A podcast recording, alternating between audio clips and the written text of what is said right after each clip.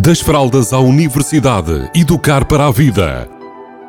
Uma rúbrica sobre parentalidade que lhe proporcionará caminhos para melhor entender a criança ou jovem. Das fraldas à universidade, educar para a vida. Uma rúbrica de Filomena Serrado. Olá, bem-vindos, bem-vindas.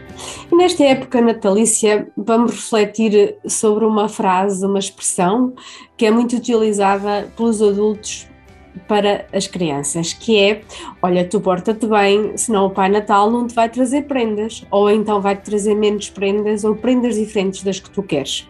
Ou seja, nós usamos este, estas expressões enquanto adultos para condicionar o comportamento da criança. E então há várias coisas que podem acontecer no seguimento desta expressão, desta frase, ou até desta ameaça, não é? Que o Pai Natal não vai trazer as prendas. E uma delas é, na casinha das nossas crianças, pode passar este pensamento assim: ok, então eu vou me portar bem de acordo com as expectativas dos adultos, porque senão eu tenho medo de depois sofrer uma retaliação porque não tenho prendas ou as prendas que eu quero. Então aqui esta frase acaba por induzir medo e trabalhar aquilo que, que eu venho falando aqui, que é algo manda a nossa autoestima para baixo, ou das nossas crianças, que é trabalhar a obediência. Obedece às, às regras, porque senão vais ter algo, algum castigo, nomeadamente o castigo do Pai Natal, vai acontecer. Depois, por outras, outras crianças podem sentir vergonha, afinal, ninguém gosta de ficar na lista das crianças que se portam mal do Pai Natal. Isto é muito vergonhoso e muito triste fazer parte dessa lista. Então vamos lá condicionar o nosso comportamento para não fazer parte daquela lista e ficar com a vergonha de ter sido ter sido um dos meninos ou menina que não correspondeu às expectativas do Pai Natal. Então nós estamos a induzir vergonha. Depois, outra coisa que pode acontecer é estas crianças ficarem com mais dificuldade em partilhar.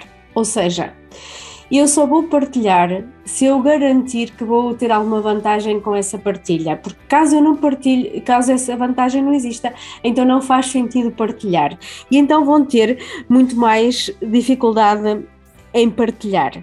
E outra coisa ainda que pode acontecer é a criança mentir e fingir que está a ter o comportamento que considera correto para que o Pai Natal e os adultos não vejam algo que ela possa ter feito mais incorreto ou que ela considere portar-se mal.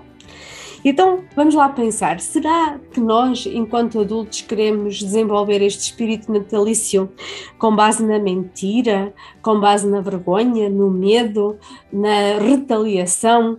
Queremos ter estas coisas todas a acontecer nesta época? Eh, que se normalmente se quer outro tipo de, de emoções, outro tipo de resultados. Então, a minha proposta é que pensem nisto e que durante a época natalícia partilhem amor, compaixão, presença, sabedoria, respeito e outras e outros valores e princípios associados a esta época natalícia.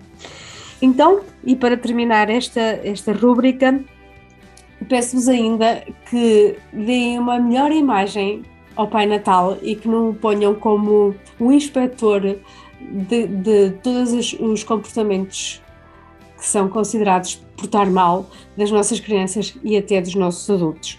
Deixo-vos esta mensagem de Natal que eu desenvolvi, que é acredite no Natal, acredite na magia e acredite em si mesmo.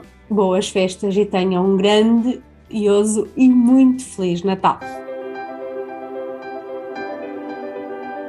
Das fraldas à universidade, educar para a vida. Uma rúbrica sobre parentalidade que lhe proporcionará caminhos para melhor entender a criança ou jovem. Das fraldas à universidade, educar para a vida. Uma rúbrica de Filomena Serrado.